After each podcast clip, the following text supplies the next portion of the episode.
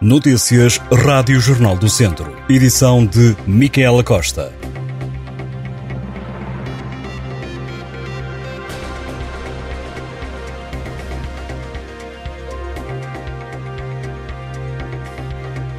Sindicato dos Enfermeiros Portugueses anunciou que vai entregar hoje um abaixo assinado com meia centena de assinaturas ao Conselho de Administração do Centro Hospitalar Tondela Viseu e ao Ministro da Saúde.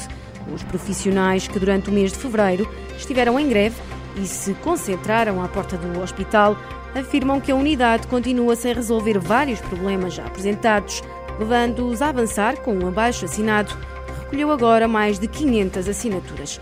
No início do ano, o Sindicato dos Enfermeiros reuniu com o hospital por duas vezes e apresentou à administração um conjunto de problemas que dizem estarem ainda por resolver, nomeadamente relativos à operacionalização da contagem de pontos dos enfermeiros. Estes profissionais pedem ainda o justo e legal pagamento dos retroativos em falta desde 2018 ou a contratação urgente de mais enfermeiros e regularização dos vínculos precários.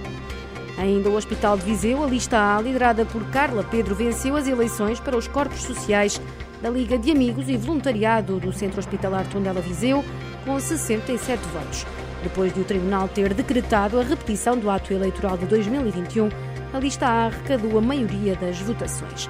Já a lista B, liderada por António Figueiredo, contabilizou 45 votos. Registou-se ainda um voto em branco e nenhum nulo. No final, a lista eleita teve como lema de campanha União, Alma e Coração.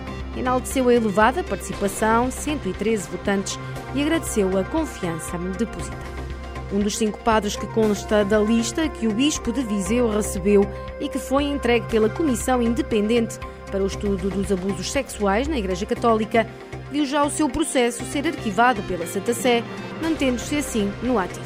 Três outros nomes, sacerdotes também ainda em funções, resultaram de denúncias anónimas e o quinto, que já foi suspenso. Refere-se ao padre Luís Miguel, que está com um processo em tribunal, acusado de assediar um menor de 14 anos.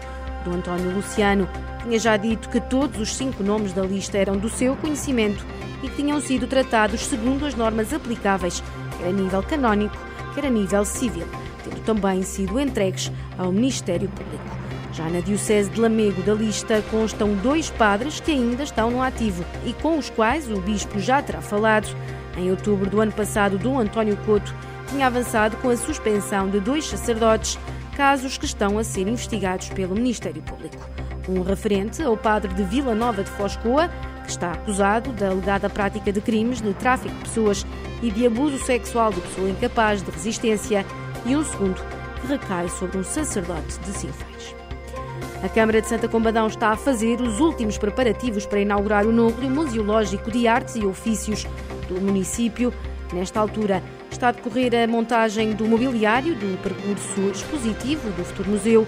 O novo equipamento cultural fica na Casa dos Arcos, um monumento classificado do século XVII, onde também funciona a Biblioteca Municipal e que tem sido alvo de algumas intervenções.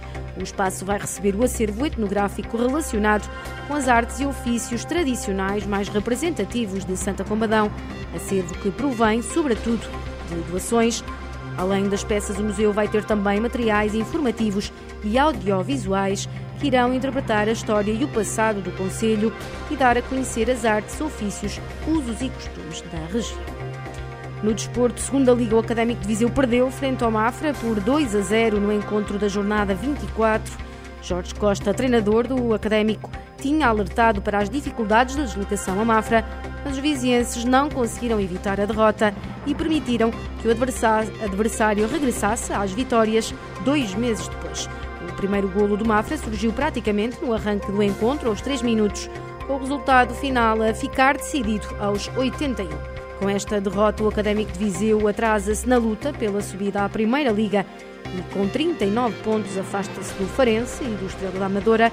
Já o Mafra, com este triunfo, seis jogos depois da última vitória, soma 26 pontos e afasta-se da zona de despromoção.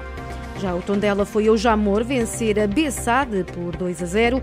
Os golos do Tondela foram marcados por Pedro Augusto aos 24 minutos e por Rafael Barbosa aos 69. Com esta vitória, os auriverdes subiram seis posições na tabela classificativa da Segunda Liga de Futebol. Já a Bessade terminou esta 24ª jornada em lugar do play-off de manutenção. Estas e outras notícias em jornaldocentro.pt